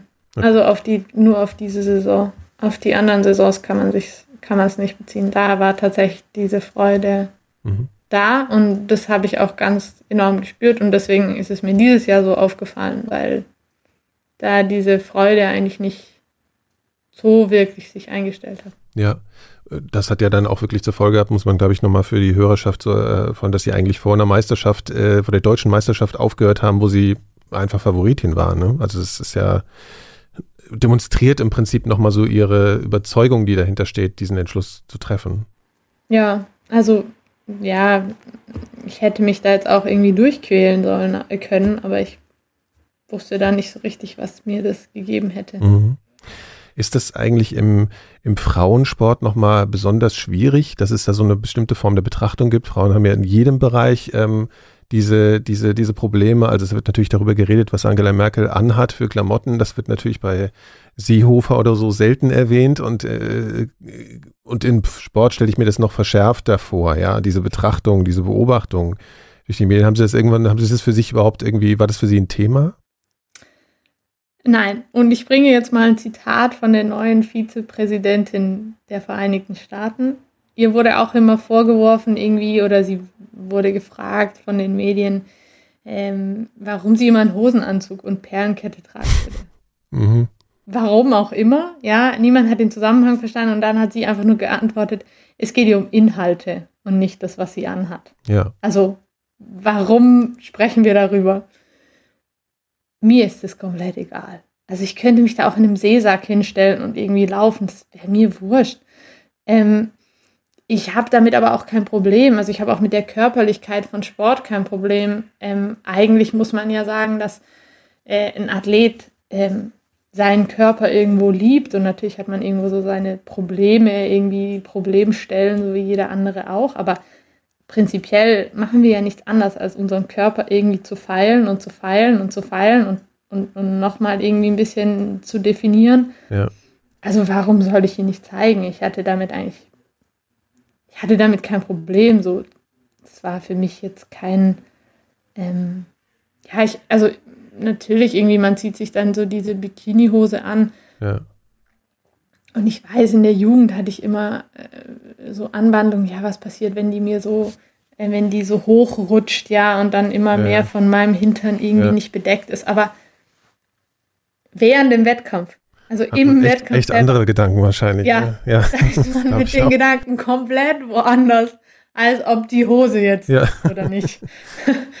ähm, genau, also da, da, das war für mich nie ein Problem. Ich hatte jetzt ja. Die Frage war eigentlich eher so, als Sie das Gefühl hatten, dass das bei Ihnen, dass Sie, ob Sie gemerkt haben mal, dass das bei Ihnen eine größere Rolle gespielt als bei männlichen äh, so. Kollegen. Nee, das, also bei mir jetzt selber nicht. Also medial auch oder ähm, so, ne? Also keine Ahnung. Ja, das, das könnte man jetzt schon wieder, es gab doch jetzt irgendwie die Diskussion, dass die Handballer doch bitte in so einem Muscle-Shirt spielen sollen. Und da hat sich irgendwie jeder aufgeregt, dass das doch sexistisch sei, wenn man jetzt die Handballer in einem Muscle-Shirt Die männlichen. Ja. ja, dass das so ein männlicher Körperkult ist. Ja. Aber wenn man uns in einen Zweiteiler steckt, ist das okay. Ja. Ja, da könnte man schon fragen, ob von der medialen Diskussion her vielleicht was angesprochen werden könnte. Aber ich persönlich mhm. würde mir jetzt auch keinen Langarm anziehen wollen, wenn ich einen Wettkampf mache. Weil es einfach also, unangenehm ist. Also rein ja, ja, ja. weil es einfach, weil ich das Gefühl habe, es schränkt meine Bewegung ein. Also ich würde auch keine Ärmel haben wollen. Ja. Das mag ich nicht. Ja. Naja, klar, aber das ist ja genau das Problem, ne, dass man eigentlich äh, sich für was entscheidet, was dann im Zweifel irgendwie mehr zeigt oder so. Also, aber dass das immer überhaupt ein Metathema ist, das ist ja das, was worauf ich hinaus will im Prinzip. Ne? Aber also, es ist auch meine eigene Entscheidung. Also ich kann ja auch eine Dreiviertelhose anziehen, wenn mir die oder eine Hotpants, also okay. so eine längere Hose, wenn mir die zu kurz sind. Ich kann mir auch ein Trikot mit Ärmeln anziehen. Ich kann auch ein langes Trikot anziehen. Das ist ja okay. meine persönliche Entscheidung. Ich glaube, beim Tennis ist es nochmal anders. Kann es sein, dass Frauen da immer noch einen Rock tragen müssen? Ich weiß gar nicht, ob Sie das jetzt wissen, aber ich ja, glaube, das war. Beachvolleyball auch. Da ah, wird ja, ja vorgeschrieben, wie viel Quadratzentimeter das Ding haben darf. Unfassbar. Das ist bei uns nicht so. Also bei uns ist es wirklich freie Wahl irgendwie, was man anzieht. Okay. Ja, ähm, äh, äh genau. Was damit ja schon zusammenhängt, ist, da haben wir ja schon gemeint, man muss irgendwie seinen Körper lieben, aber das ist ja vielleicht auch, ich weiß gar nicht, ist das immer so? Also ich könnte mir vorstellen, dass man auch totale Aggression gegen den eigenen Körper aufbauen kann, wenn er mal mm -mm. nicht so funktioniert, wie man will. Also das ist jetzt vielleicht bei Ihnen persönlich nicht so, aber ich frage ja auch so ein bisschen natürlich aus der, aus der, aus der Erfahrung, so aus der Kommunikation mit anderen oder so. Also ja, ähm, das kann schon sein, aber also für mich ist es ich muss sagen, ich bin da, da muss ich vielleicht noch an, meinem Einfühlsam, an meiner Einfühlsamkeit irgendwie arbeiten, aber mhm. ähm, für mich ist es äh, ganz schwierig, mir vorzustellen, ich schaue in ein Spiel und ich mag den Körper nicht, der vor mir steht. Mhm. Also das ist für mich, das kenne ich nicht. Bin ich ganz ehrlich so. Das ist für mich ganz schwierig. Natürlich, man, mal mag man ihn mehr, mal mag man ihn weniger. Und es gibt schon Phasen, wo man sich so denkt, oh, wo sind denn eigentlich meine ganzen, also bei mir jetzt Muskeln hin, so irgendwie ist es so. Ja. Alles nicht so, wie ich das will und ich stecke so viel Training rein und, und wo ist es hin? Ja, so ein bisschen. Auf der anderen Seite, natürlich kann ich irgendwie nachvollziehen, dass, dass es Situationen geben kann und auch Menschen, glaube ich, gibt, die damit ein Problem haben, die auch ein Problem haben, das dann so öffentlich zu zeigen, so was sie haben. Und das Problem ist doch immer bei dem, dass die Selbstwahrnehmung ganz oft von der Wahrnehmung von anderen Menschen abweicht. Also ich hatte die Situation ein, zweimal irgendwie im Sport, dass mich Leute darauf angesprochen haben, dass sie noch nie irgendwie jemanden getroffen hätten, Frau, tatsächlich Frau, die, die so gerne sich selbst irgendwie im Spiel anschaut. Also die, die so ja, die so zufrieden ist mit dem irgendwie, wie sie aussieht. Mhm. Ähm, ich glaube ganz sicher nicht, dass ich die Einzige bin, also der, im Leben nicht. Ich glaube, es gibt ganz, ganz viele Frauen, die zufrieden sind mit dem, was sie haben. Aber ich habe dann immer versucht, das zu verstehen, weil ich sagen musste, dass der, der mir das gesagt hat, also der kam ja auch aus dem Sport und da habe ich auch gesagt, aber du siehst doch genau gleich aus wie ich, so, wo ist denn der Unterschied? Mhm. Ähm, und ich glaube tatsächlich, dass das oft ein Selbstwahrnehmungsproblem von Frauen, also mehrheitlich Frauen, würde ich jetzt behaupten, ähm, die da irgendwie Schwierigkeiten haben. Und dass man, wenn man dann natürlich gezwungen wird, kurze Kleidung anzuziehen, mhm. dann ist das, eine, dann ist, glaube ich, ein anderes Thema, über das wir reden. Dann ist das viel, viel schwieriger. Kann, also ich musste gerade denken, dass diese Einstellung, die Sie natürlich dazu haben, in einer gewissen Form für mich jetzt irgendwie sehr gesund klingt, ja, und passt irgendwie eigentlich zu diesem, diesem sehr selbstbewussten, im wahrsten Sinne des Wortes, also bewusst über sich selbst Entschluss zu sagen, nö, jetzt mache ich das nicht mehr. So, also das ist ja, ja. einfach eine sehr, also dass sie, glaube ich, irgendwie das Glück hatten, irgendwie im Prinzip entweder eine Persönlichkeitsstruktur entweder anerzogen bekommen zu haben oder, oder die zu haben, die im Prinzip in den richtigen Stellen sagt, nö, das mache ich mir einfach nicht zum Problem. Ja, oder da sehe ich es einfach nicht mehr ein, irgendwie zu leiden unter einem bestimmten Aspekt dieser ganzen Sportnummer. Ja, jein. Ja. Das klingt alles so perfekt und gleichzeitig Selbst haben sie natürlich und schon viel. Wahrnehmung ist, glaube ich, hier wieder das Problem. Klar, natürlich, klar, ja, ja, ja, ja. Ich glaube, ich würde mir nicht so viel Selbstbewusstsein zuschreiben. Wie Selbstvertrauen oder bewusst? Oder bewusst ist das ja alles schon, was Sie jetzt sagen. Ne? Also ja, bewusst darüber, dass man sagen, schon, ja, das, das stimmt schon. Also, dass ich selbst und ich bin auch, glaube ich, sehr selbstreflektierend. Also, ich kann das, glaube ich, sehr. Aber es hat auch lang genug gedauert. Also, ich habe auch, also die letzten drei Jahre hätte ich die Entscheidung mit gutem Gewissen, glaube ich, fällen können und habe sie nicht gefällt. Mhm. Also, ich habe schon. Es hat schon lange gebraucht, bis man an dem Punkt war, dass man irgendwie gesagt hat, okay, für mich selber war so ein extrovertiertes Verhalten nie ein Problem. So. Also wie gesagt, auch dieses einfach, dieser Umgang mit seinem eigenen Körper. Ähm, mhm. Ja, den, ich weiß nicht, ob ich ihn erlernt habe oder ob ich ihn einfach hatte, aber für mich, ja, für mich war das halt ein, ein Werkzeug oder ist es immer noch. Es ist irgendwie eine Gestaltungsform. Ich glaube, es ist wie für einen Künstler irgendwie die Leinwand. Also wie Sie also, Ihren Körper gestalten, würden Sie auch sagen, ja. Sie machen bestimmte Trainings aus ästhetischen Aspekten? Ja, Machen Sie. Okay. Natürlich. Ja, ja, gut. also jetzt inzwischen auf jeden Fall. Ja. Also gerade Krafttraining zum Beispiel. Also genau, ja. Also Krafttraining zum Beispiel mhm. macht mir jetzt nicht sonderlich viel Spaß, aber ich mache, ich weiß, dass ich was davon erhalte. So. Ja, gut, okay, also das kann ich alles ungefähr nachvollziehen, ja. Diese ja, ich glaube tatsächlich, diese künstlerische Seite, das, ähm, den Vergleich habe ich jetzt selber noch nie so angezogen, aber es ist, glaube ich, schon so, diese, dieses, dass man was gestaltet. Man gestaltet halt jetzt kein Bild oder keine Skulptur, sondern sich selber. Mhm. Ähm, ja. Aber man wird ja auch älter, das verrate ich Ihnen jetzt mal. Ja, das, ja. Äh, das ich meine natürlich im, ich glaube natürlich im äh, Beispiel Ihres Vaters kann man natürlich sehen, dass äh, man auch lange äh, das weitermachen kann und auch fit sein kann und sich gefallen kann. Haben Sie da, macht Ihnen das irgendwie Sorge? Also ich meine, Sie sind ja wirklich jetzt noch total jung. Haben Sie jetzt schon, ist Alter jetzt schon ein Thema für Sie? Ich meine, im Leistungssport ist, äh, wird sowas ja früher aktuell, das kann man ja schon sagen irgendwie. Ne? Also äh, die Karrieren enden natürlich ein bisschen früher, als wenn man Ja. irgendwas Geistiges tut. Ja, ich glaube tatsächlich, das Alter ist momentan noch nicht so das Problem, aber als Frau wieder gesprochen, Kinder. Mhm. Schon was, wenn sich der Körper so verändert, was momentan irgendwie unvorstellbar und nicht so angenehm sich irgendwie in meinem Kopf darstellt. Mhm. Ja, also dieses Schwanger werden, ja, nee, momentan ist es echt so, dass ich da sagen würde, ja, Kinder schon, habe ich überhaupt kein Problem damit, kann ich mir alles vorstellen. Mhm. Irgendwann, ähm, aber diese, diese, diese körperliche Veränderung ist für mich, glaube ich, gerade noch so, dass ich sage, also brauche ich jetzt eigentlich nicht. Also einmal aus, aus, also jetzt aus, aus äh, Aussehensgründen oder was? Ja, und dann aber Aus wahrscheinlich auch. ästhetischen Gründen. Ja, aber ich meine, es würde sich ja wahrscheinlich, äh, da, ich meine, da ändert sich ja wahrscheinlich auch was an der Leistungsfähigkeit auf Dauer. Ne? Das wird wahrscheinlich, oder? Ist das, ist Ja, aber das ist gar nicht das so, nö, das ist gar nicht so mein Problem. Also ich, das ist, das Leistungsfähige, das ähm, ist für mich jetzt eher nicht so das Problem. Die Frage ist halt wirklich einfach die Veränderung? Ja. der Körperstruktur. Obwohl, wenn man sagen muss, so, wenn ich, ich, es gibt ja auch genügend Beispiele von Frauen, bei denen das überhaupt nicht irgendwie ins Gewicht fällt, wie viele Kinder die bekommen. Also, ich glaube, man kann da nicht so, ähm, ja. ja, genau festlegen irgendwie. Also das muss ich jetzt natürlich dann trotzdem nochmal fragen, inwiefern hat das alles denn eigentlich mit Eitelkeit zu tun, das gesamte Feld? das Feld ja, drängt Ja, sich jetzt ein bisschen auf, ehrlich gesagt. Aber, Ja, nee, ist okay.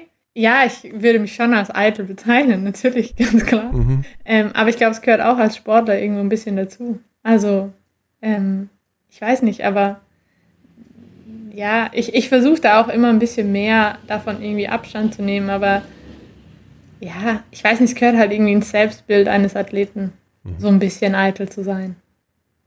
Und das ist, ich entschuldige mich auch hier Nein, nein, öffentlich. so war das nicht Doch, gemeint. Das ist Das in ist- Ordnung. Nee, ich finde, Ich entschuldige mich auch bei anderen Leuten dafür, so. Ordnung, so. Nein, aber ich versuche eigentlich, ähm, das nicht nach außen zu tragen. Also ich, ich versuche das für mich so ein bisschen zu leben und, und ähm, eventuell noch vor meinem Freund oder so, aber dann hört es auch schon wieder auf. Also Okay. Äh, Sie wirken jetzt nicht, als würden Sie äh, in die Gefahr kommen, jetzt in eine große Krise aufgrund von eines, einem Bereuen zu kommen, aber ist da, schlummert da trotzdem irgendwas oder ist das einfach so, weil Sie denken, eigentlich steht mir der Weg auch noch offen wieder? Oder also was, was steht Ihnen denn, also ich arbeite mich gerade so ein bisschen vor, wie Sie merken, steht Ihnen denn wirklich alles, also was ist denn daran jetzt endgültig? Also auch außerhalb Ihrer, Ihrer Macht im Prinzip jetzt an diesem Entschluss. Also haben Sie da jetzt was abgegeben, was Sie sich auch, wenn Sie, selbst wenn Sie wollten, nicht mehr wiederholen können? nein, Mhm. es gibt nichts, was mir im Weg steht, was die Tür wieder aufmachen. Also könnte. Es ist natürlich so, dass ich, ähm, jetzt wären wir wieder bei dem Thema Doping, darauf wollte ich eigentlich nicht wieder zurück, aber ähm, dass man aus diesem meldepflichtigen Pool rausfliegt. Also das heißt, man hat nicht mehr die Meldepflicht bei der, Mhm. Bei der deutschen Anti-Doping-Agentur. Können sich jetzt also theoretisch alles einwerfen, was Sie wollten. Äh, Genau, ich könnte jetzt alles machen, was ich will. Und man muss, bevor man auf, glaube ich, internationalem Niveau wieder startet, ein halbes Jahr vorher wieder in diesem Pool drin sein. okay. Aber also es ist sowieso nicht so, glaube ich, dass man sagt, äh, man steht auf und sagt, ja, und jetzt laufe ich WM-Quali, weil ich gerade lustig dazu bin, sondern dafür braucht man ja irgendwie auch Zeit. Ja. Ähm, es ist, glaube ich, tatsächlich am Ende einfach eine Wollenfrage, auf welchem Niveau ich mich nochmal irgendwie zeigen will, ob ich mich überhaupt nochmal zeigen will. Mhm. Ähm, wie gesagt, ich glaube schon, dass ich für meinen Verein irgendwie die eine oder andere Staffel laufen werde, wenn sie mich brauchen. Ja, alles erstmal nicht unter dem Aspekt der Leistungs-, also des, der großen Leistungsentwicklung oder so. Also einfach für mich selber und für die Mannschaft und zum Spaß und solche Sachen. Und wenn ich da merke, okay, wenn ich in zwei Jahren merke, hey, mir fehlt irgendwie was, dann, dann kann ich da wieder zurückkommen. So. Also für mich ist da weiß ich nicht. Also ist mir auch dann im Nachhinein erst aufgefallen, dass das diese Endgültigkeit, dass es die eigentlich nicht gibt, sondern dass es halt einfach Das ist mir Ja, jetzt man im, geht im Interview in eine andere Richtung. so wie das, Sie das erzählen eigentlich. Aber, weil das ja ganz anders kolportiert wird in den Medien. Ne? Das wirkt einfach wie so ein, so, ist jetzt weil es besser wirkt. Ja, ja, es macht natürlich eine gute Geschichte auch. Weil es besser, genau, weil es besser wirkt. Weil man halt sagen kann, ja, eine okay, Schlagzeile. ja. Und das andere ist halt so, weiß ich nicht.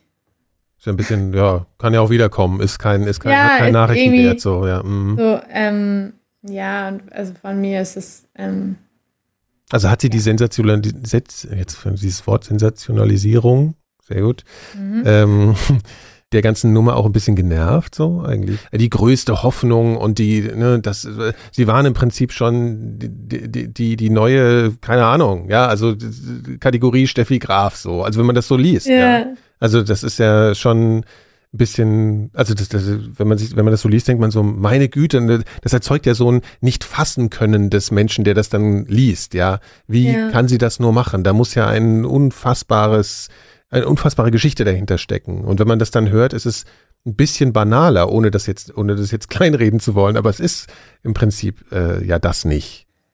Ja, also ich habe es tatsächlich, ich habe die mediale Aufmerksamkeit nicht verstanden. Also wie ich am Anfang schon ein bisschen versucht habe, irgendwie klarzumachen, ich habe halt einfach gesagt, so, okay, ich, ich mache jetzt was anderes. Ich weiß nicht, das ist, ich glaube, man kann sich das so ein bisschen vorstellen, irgendwie, wenn man seinen Job kündigt. Ja, verdammt, ich krieg da keine Schlagzeile dafür, ja. Ja, genau. So. So können Sie sich vorstellen, so war das für mich so. Ich habe gesagt, okay, nee, ich, ich brauche jetzt irgendwie was anderes, ich will in irgendeine andere Richtung, ich, ich, ich, ich will das nicht mehr, das ist nicht mehr meins. Okay, habe meinen Job gekündigt und dann bricht auf einmal der Sturm los. Und Mhm. sie fragen sich so, hm, okay, alles klar. So war es jetzt irgendwie eigentlich nicht gemeint. ähm, natürlich habe ich mit, mit Reaktionen irgendwie gerechnet, aber dass das so endlos ist, ähm, ja, weiß ich nicht, habe ich Hm. irgendwie nicht erwartet. Ja, aber auch da, also man kann das, glaube ich, immer so ein bisschen, ich glaube, man muss das einfach so ein bisschen relativieren und das versuchen auch so Alltagsbeispiele runterzubrechen. Also gerade für, ähm, für, für Menschen, die nicht aus dem Sport kommen. So, wenn sie sich dazu entscheiden, zurück in den Job zu kommen, Ja. wer sagt ihnen denn dann bitte, nee, jetzt wollen wir sie nicht mehr?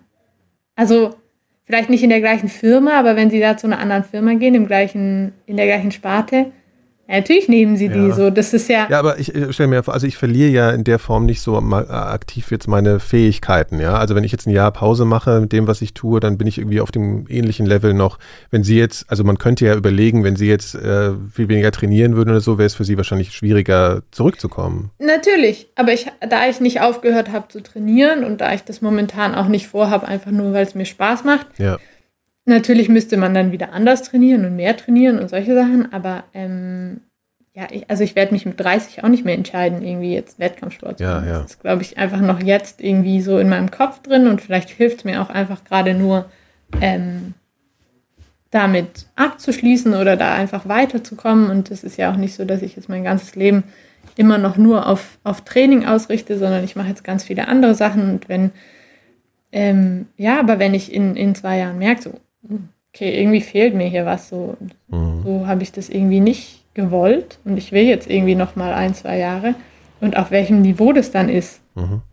ja, das ist doch dann eigentlich letzten Endes egal. Wenn ich sagen will, ich will wieder Wettkämpfe machen, dann mache ich halt wieder Wettkämpfe. Und Okay, ja. ähm, ja, Die haben auch schon ein bisschen so die Aufmerksamkeit, die sie bekommen haben, die hat, die reicht vielleicht auch schon für ein Leben, können Sie, würden Sie das so sagen? Also, dass Sie sagen, ich bin jetzt ein paar Mal in Stadien gerannt, es ist jetzt nicht mehr mein größtes Ziel.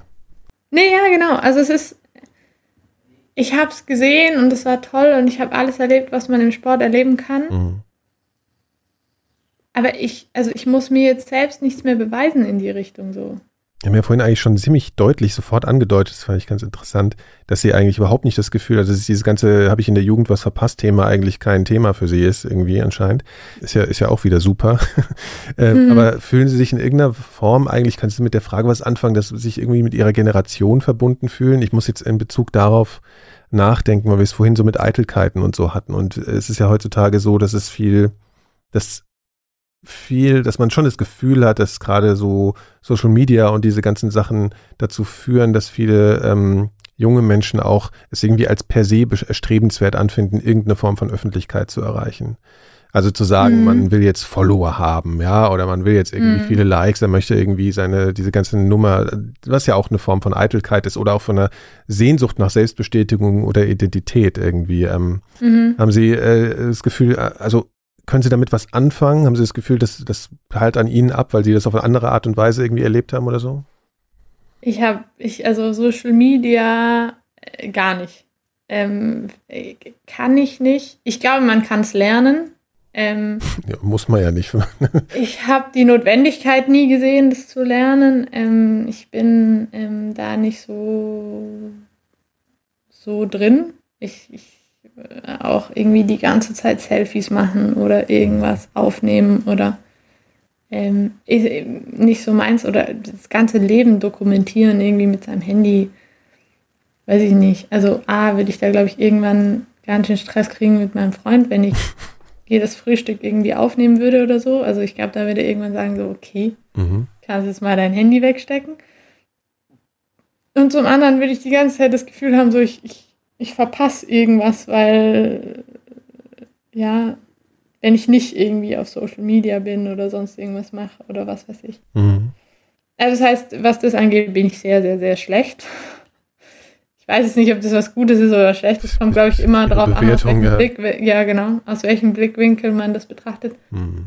Ähm, und generell, glaube ich, macht der Sport etwas mit, mit einer Persönlichkeit oder mit mir hat er das zumindest gemacht. Er hat mich deutlich reifer, also schneller reifer gemacht, glaube ich, mhm. ähm, als, als viele anderen aus in, in meinem Alter. Also ich glaube, es ist vor allem diese Struktur. So, man rutscht mhm. nicht in dieses ich trinke halt Alkohol, damit Alkohol getrunken ist, oder ich gehe halt auf Partys, damit die Zeit irgendwie rumgeht. Sondern das hat man nicht, weil man ja hat ja diese Struktur, die einem der Sport halt gibt. Und was ich gerade interessant fand, was Sie ja so nebenher gesagt haben, dass Sie irgendwie gesagt haben, sowas wie eine Party ist eigentlich dafür da, dass die Zeit vergeht. Ne? Also das zeigt schon, dass Sie eigentlich wirklich sehr wenig Interesse an sowas haben, weil würde ich jetzt anders sehen, ja, das hat auch schon noch einen anderen Wert, im Prinzip mit Menschen zusammenzukommen und sich zu unterhalten und irgendwie Alkohol zu trinken. Also ist für mich jetzt nicht nur ein reiner Zeittöter, ja, sozusagen. Aber, aber ist ja, ja interessant, naja, Sie sagen es aber halt so, ne? Es ist, hat für Sie eigentlich nicht Ich weiß nicht, aber es, ja, ja, also jetzt gerade unter Corona-Lockdown schon. Ja, okay. Da merkt man dann schon, dass man irgendwie was, was vermisst.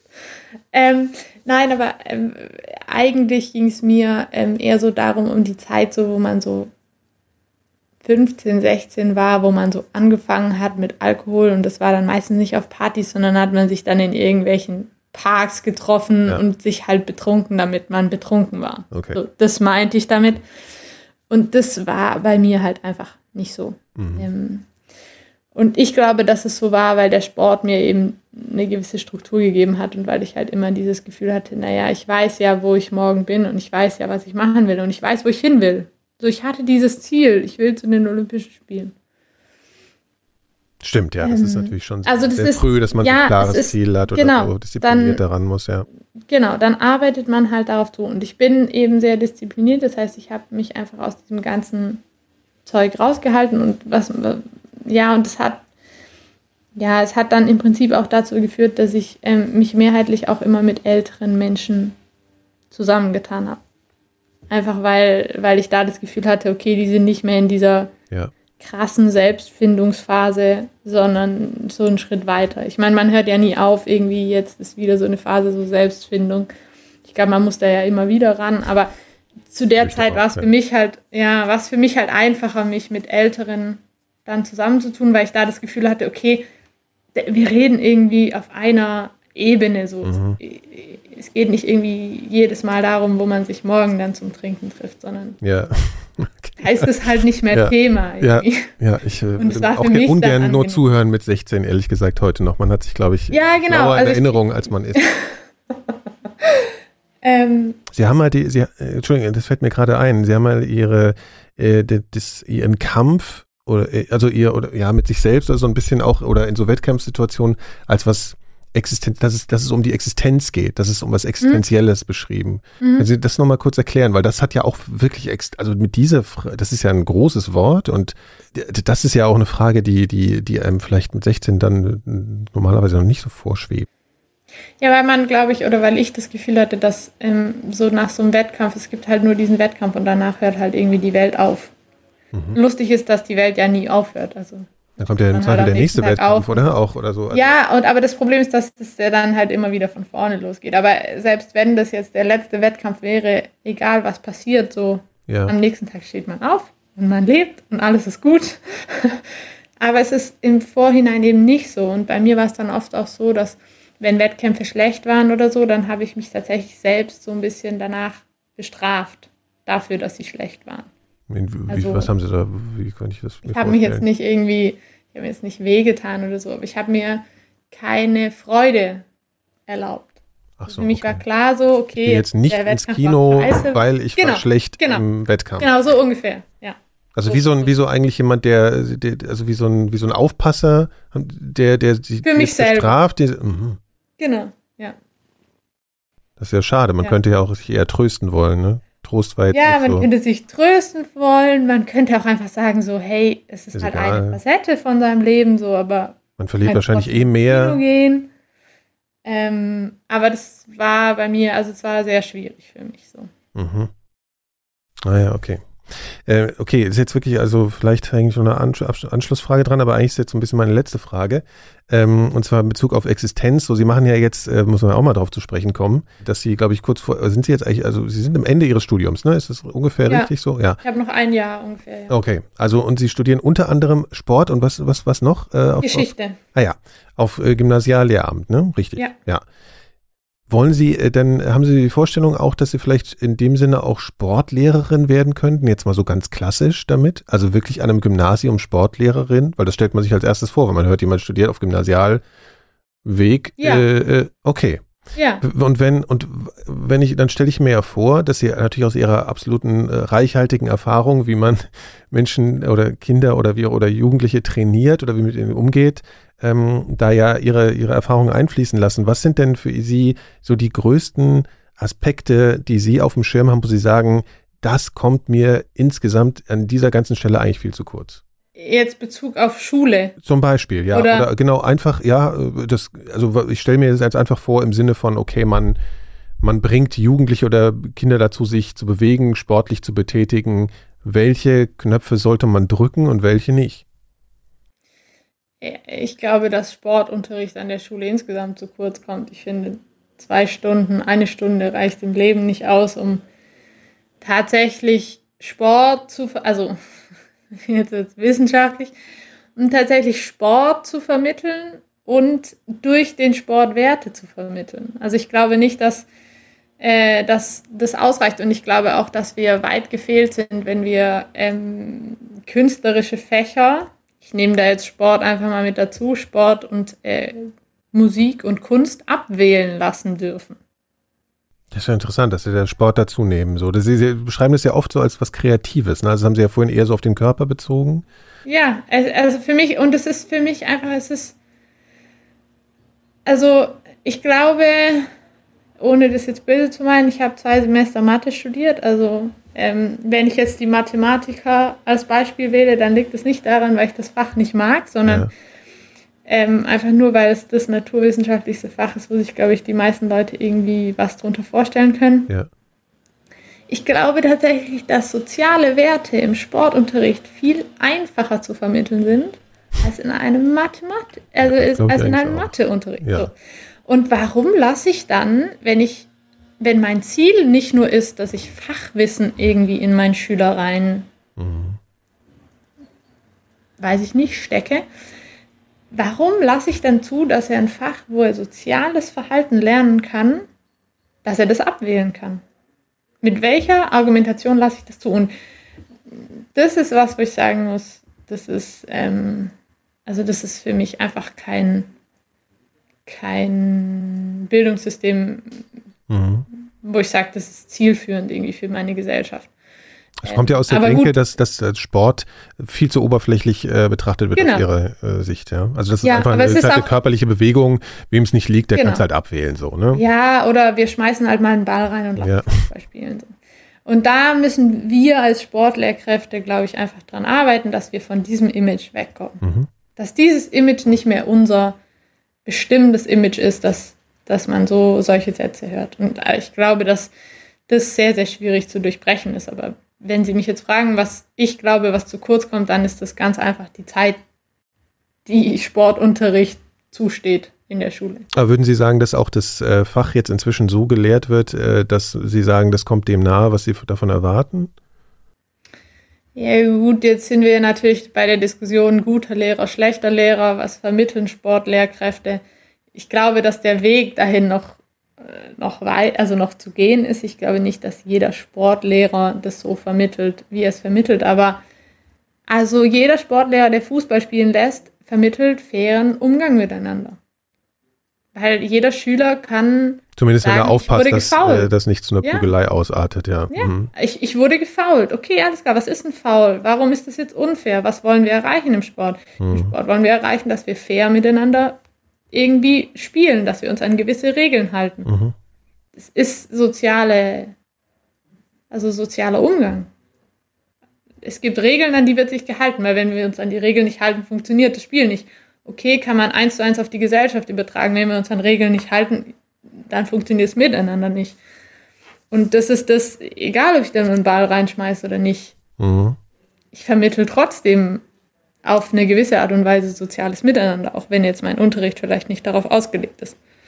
Aber würden Sie sich vorstellen, dass wenn Sie diese, ähm, natürlich gibt es auch mal einen Lehrplan und alles, äh, klar, aber ähm, würden Sie sich vorstellen, dass wenn Sie diese Funktion äh, irgendwann mal innehaben, dass Sie da vielleicht einfach auch mehr mit den äh, Schülerinnen und Schülern sprechen, als nur sich körperlich zu betätigen. Also äh, ich kenne das nur aus einer alten Erinnerung, ja, wie das bei mir war. Da war, wie gesagt, überhaupt nichts Mhm. mit reden. Ich glaube, ich habe mit meinem Sportlehrer wahrscheinlich drei Worte im Schnitt im Jahr geredet oder so, ne? Also wenn überhaupt. Ja, also ich glaube, dass Bildungsplan technisch, also gerade wenn Sie sich zurückerinnern an die, an die Ja, Zeit, wo das- Sie in der Schule okay, waren, ja. äh, ich glaube, das ist jetzt drei Bildungspläne, zwei, zwei Bildungspläne, Also drei bin jetzt Mitte Bildungspläne 40, ja, also das äh, war irgendwann vor Ähm, Äonen. und wir haben jetzt ähm, seit vier Jahren einen neuen Bildungsplan, der sich sehr stark an Kompetenzen orientiert. Also wir wollen jetzt alles kompetenzorientiert machen, also einfach in die Richtung geht, äh, unterschiedliche Kompetenzen, also Bewegungskompetenz natürlich und aber auch soziale Kompetenz ja. ähm, zu vermitteln. Und da, sind, da ist es klar als Ziel formuliert, also an jede Lehrkraft eigentlich als ähm, Ziel dargestellt, dass es eben nicht nur darum geht, bestimmte Techniken zu erlernen, sondern Ja. immer auch zu wissen, was, was dahinter irgendwie steckt. Okay, jetzt wirklich die letzte Frage. In der Funktion äh, der, äh, der Lehrkraft, wo bleibt denn da Ihr kompetitives Gehen? Ja, das weiß ich noch nicht. so In der Vorstellung davon, so. Das muss ich auslagern. Okay. Ähm, nein, also was ich noch ein bisschen lernen muss, ist, dass natürlich Sport nicht immer leistungsorientiert sein muss und nicht immer kompetitiv angelegt sein muss, sondern eben auch kreativ, also gestalterisch irgendwie. Ähm, ich glaube, dass ich da ja noch, noch irgendwie was, was dazu lernen kann Mhm. äh, und sollte vielleicht auch, weil ich glaube, sonst verliere ich Schüler auf dem Weg. Aber prinzipiell, also ich glaube, man findet immer irgendwo was im Leben, wo man kompetitiv irgendwo an irgendeine Sache. Wäre Lernen. Selbstlernen auch was, wo Sie sagen, das ist was Kompetitives für Sie? Ja, mm, nee, das ist nochmal was. Ja, da ist, da ist, das ist nochmal irgendwie was anderes. Also da muss schon irgendwie. Aber also da findet man ja immer, ob man dann sich selbst, also ich kann ja eben auch, also gerade das gegen die Uhr laufen, was wir vorher hatten, das kann ich ja auch. Dann, dann, dann bin ich halt immer kompetitiv mit meiner Uhr unterwegs und gehe halt laufen oder Fahrrad fahren oder sonst irgendwas. Ah, ich glaube, man findet immer irgendwas, wo man, wo man sich so ein bisschen reiben kann an, an, an seinem Wettkampfcharakter.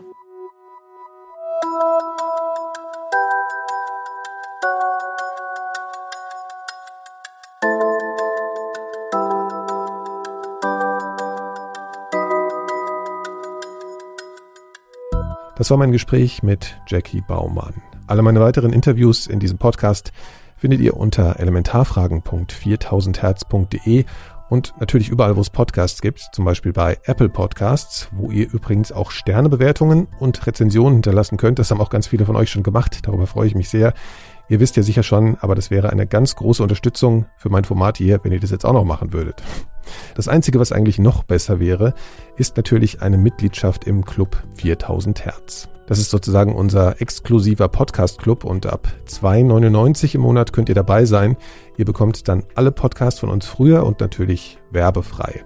Es gibt dort auch noch ein paar andere tolle Sachen, also schaut doch mal vorbei unter club.4000herz.de. Wenn ihr da mitmacht, seid ihr uns wirklich eine Riesenhilfe und natürlich herzlichen Dank an alle, die schon Mitglied sind. Ihr ermöglicht uns das zu tun, was wir tun und unser Dank könnte einfach kaum größer sein.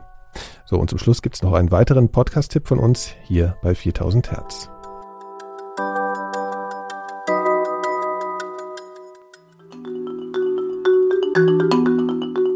Deine Welt, so heißt dieser Podcast hier. Ich bin Christian Konradi und ich besuche in jeder Folge Menschen, die mir ihre Welt zeigen. Würde ich mir über den Weg laufen, wie ich früher war, würde ich mir ohne ein Wort zu sagen mit Anlauf in die Schnauze hauen. Es war wirklich einfach unerträglich. So jemanden möchte man nicht in seiner Nähe haben. Aber was meinst du, was, was hast du denn gemacht, was aus ich heutiger Sicht so unerträglich war? Dass ich das Haus von mir und meiner Freundin innerhalb von 20 Minuten zerlegt habe. Okay, mit Polizei, mit, die haben mich äh, in eine geschlossene geschickt. Äh, ja. Wenn ich dir so gegenübersetze, kann ich mir das irgendwie gar nicht ja, vorstellen. Mittlerweile ist das für mich auch weit weg. Mhm. Aber so ist es halt einfach gewesen. Und dann hatte ich die Schnauze voll. Dass ich gesagt habe, so, entweder tust du jetzt irgendwas und machst jetzt mal Gedanken, was die Klamotte ist, oder kannst du direkt einbuddeln. Das ist Lucien. Ihr habt ihn gerade gehört, wie er zu seinem früheren Ich steht. Klingt nicht so gut, oder? Heute ist das aber anders. Sein Leben ist anders. Er ist anders. Vorher war da eigentlich nur Chaos drin, ein total verwirrter Geist. Äh, also ich durfte noch mal ganz neu starten. Das dürfen wenige. Auf diesen Neustart im Leben musste er jahrzehntelang warten. Von dem Moment an, als ihn seine Mutter nach der Geburt im Krankenhaus zur Adoption freigab, bis zu seinem 30. Lebensjahr. Da begann sein neues Leben. Das Einzige, was heute noch an Luciens früheres Ich erinnert, ist sein Führerschein. Dürfte ich den mal sehen? Ja. Ach so, sahst du mal aus. Ja, ne, und das ist ja nicht gerade der freundlichste Mensch. Was hast du eigentlich für ein Verhältnis zu deinem alten Namen? Grauenvoll. Elisabeth. Das geht überhaupt gar nicht. Diese und alle weiteren Folgen von Deine Welt findet ihr unter deinewelt.4000herz.de. Nun bleibt mir nur noch euch fürs Zuhören zu danken und bis zum nächsten Mal Tschüss zu sagen. Also allerbesten Dank und bis bald.